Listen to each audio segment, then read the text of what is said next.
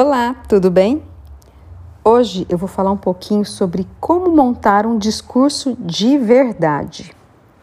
Grandes discursos são aqueles em que a trajetória é relembrada, pontuando os seus melhores e piores momentos, ressaltando a gratidão àqueles que foram essenciais para atingir o objetivo.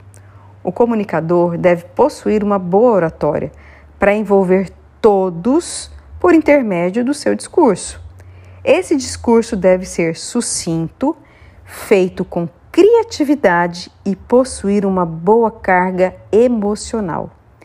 É comum que, ao prepararmos uma apresentação, exista a preocupação em trabalhar algumas técnicas relacionadas à postura e principalmente à voz.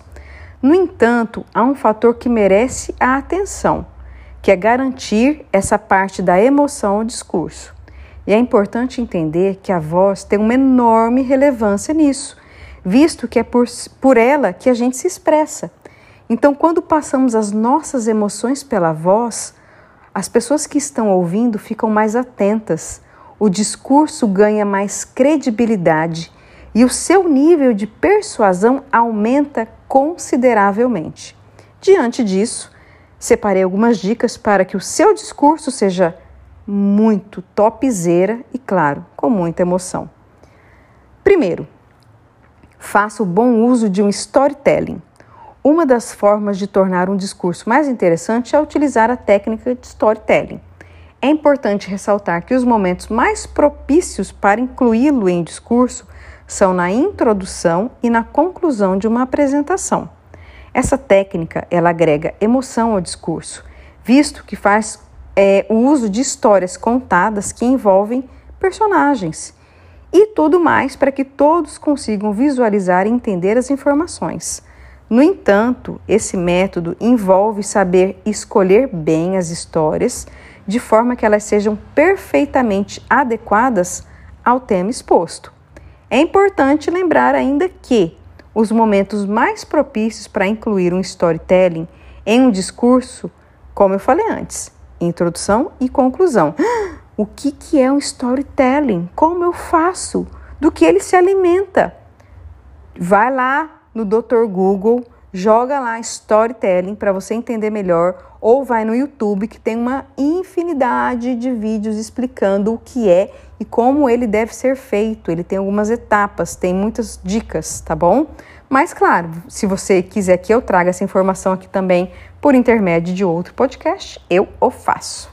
Então vamos para a dica número 2. Acredite no que você quer transmitir. De nada adianta um discurso recheado de lindas palavras se na hora de você colocar para fora você transmite sem qualquer emoção no seu tom de voz. Dito isso, é necessário para garantir mais ênfase e credibilidade ao seu discurso, dar um toque de entusiasmo às palavras. Você tem que conhecer muito bem o seu texto. Leia, releia, marque as partes em que você precisa dar ênfase, em que você precisa falar mais rápido, falar mais devagar, as partes que você precisa de mais atenção, porque assim você consegue, entre aspas, brincar com a tonalidade e a, a tua voz.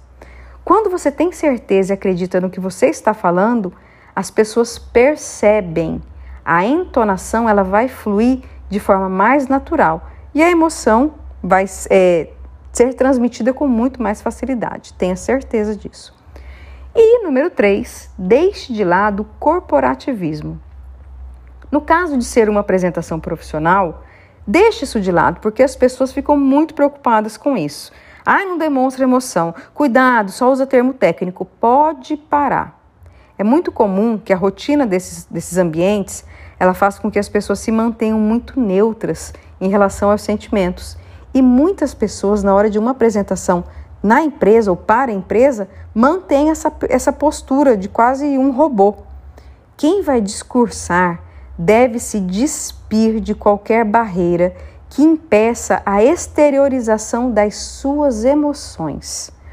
O momento requer fazer o uso da comunicação verbal e não verbal para que a mensagem seja passada da forma mais verdadeira possível, Qual é o impacto que você quer causar nas pessoas?